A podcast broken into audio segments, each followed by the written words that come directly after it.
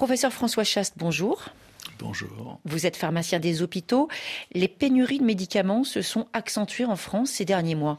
Est-ce qu'on sait pourquoi? Il y a des explications qui sont avancées, il y a eu des missions interministérielles, euh, des avis donnés par les académies, on a des prises de position des entreprises du médicament, on a des informations qui ressortent des agences sanitaires et en particulier de l'agence du médicament, mais au total, euh, on ne peut pas dire qu'il y ait une cause. C'est probablement une origine très diversifiée chaque médicament étant un dossier à part, mais au total, aujourd'hui, ce que l'on voit, c'est que beaucoup de médicaments manquent et que, à certains égards, ces manques sont de nature à être très préoccupants en termes de santé publique.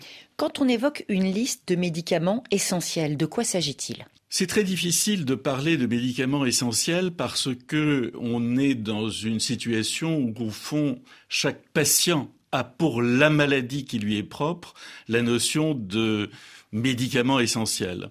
Néanmoins, depuis une cinquantaine d'années, par exemple, l'Organisation mondiale de la santé a défini une liste de médicaments dits essentiels. Il y en a plusieurs centaines.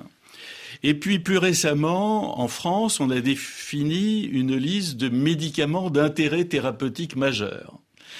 C'est pas parce qu'on a défini une liste qu'on trouve la solution pour que ces médicaments soient aujourd'hui présents dans les stocks des pharmacies.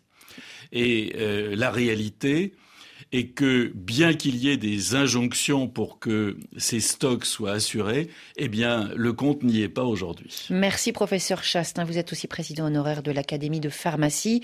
Tout à l'heure, le thème de l'émission, croire en ses rêves, projets, ambitions, comment les faire aboutir. Et quand on doit renoncer, comment vivre avec les regrets. On se retrouve en direct à partir de 9h10, temps universel.